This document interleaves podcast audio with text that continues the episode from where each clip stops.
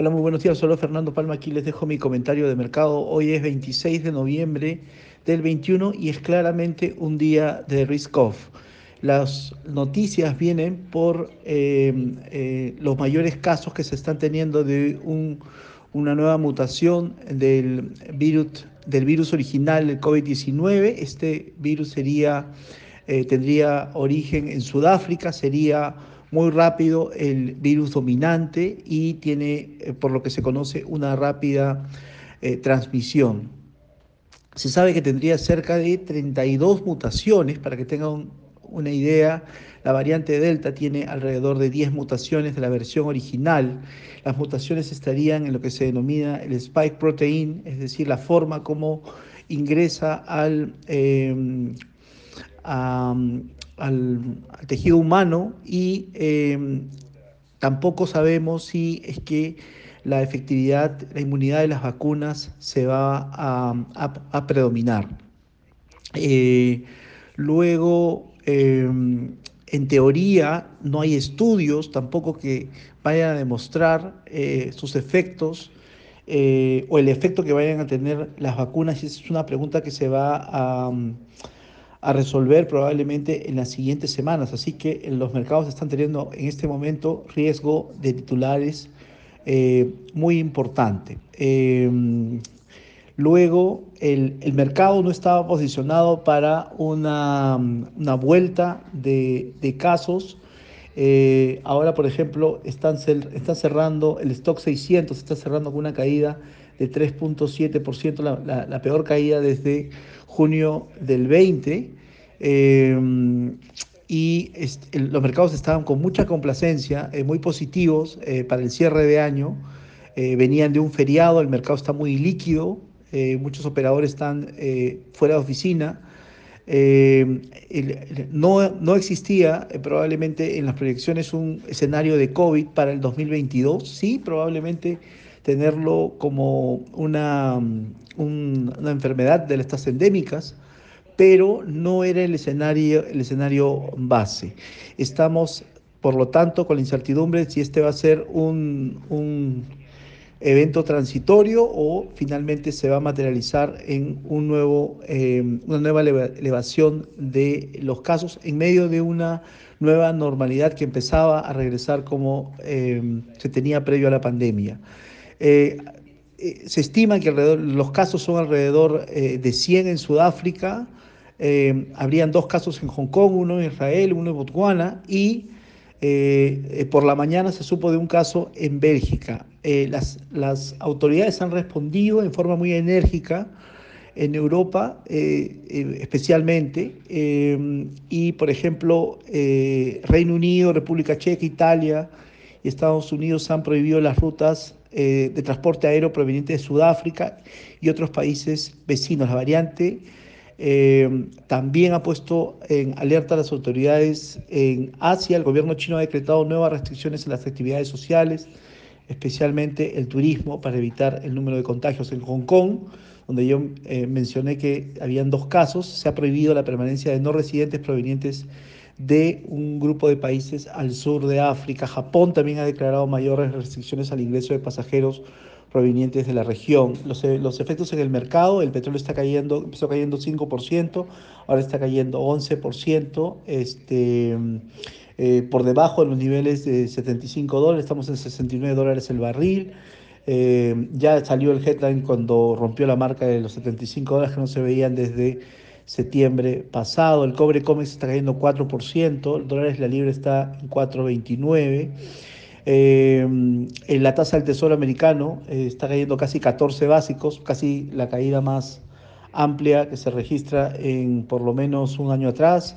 Eh, el, el, momento está por la base de 1,49, estuvo casi cerca de 1,70 en la previa del feriado de Acción de Gracias.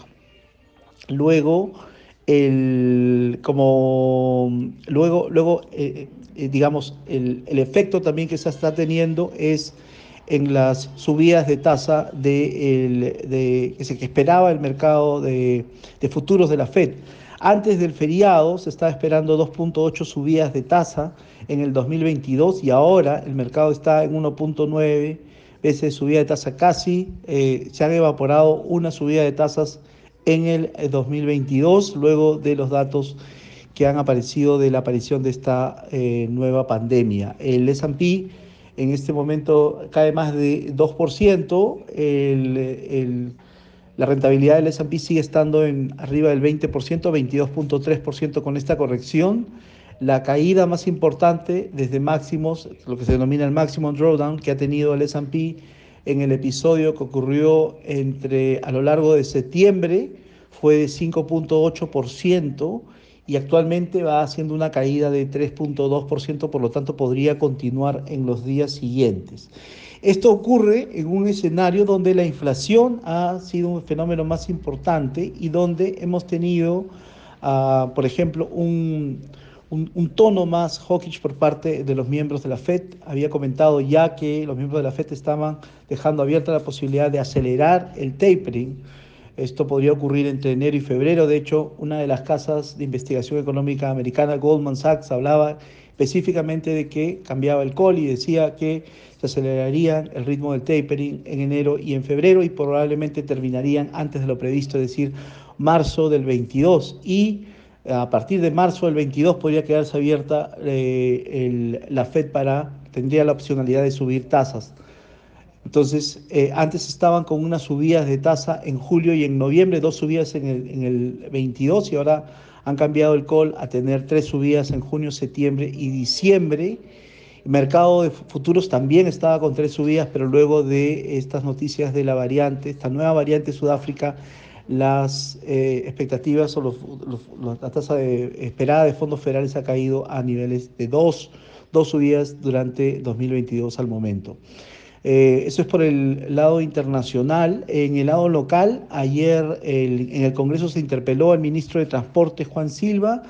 Eh, se aprobó la um, interpelación al ministro de Educación, que vendrían todavía la, la, subsiguiente semana, y los congresistas aprobaron también el presupuesto del gobierno para el 22.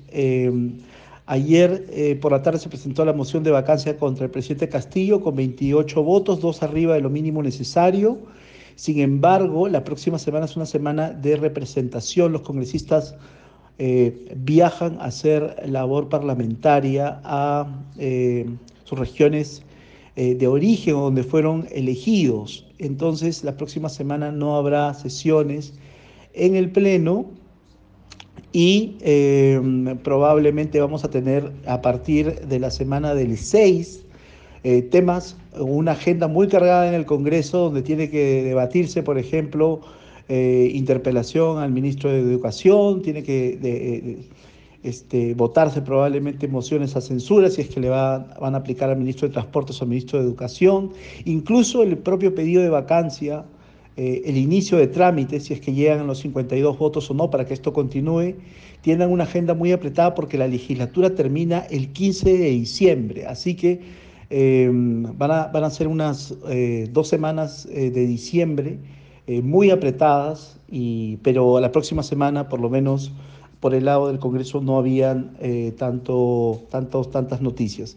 El tipo de cambio aquí en la región sigue, sigue, sigue, seguimos viendo máximos en los tipos de cambio, se extienden los niveles de dólar eh, contra monedas latinoamericanas. Por ejemplo, el peso mexicano llegó hoy día a un máximo de 22.1550.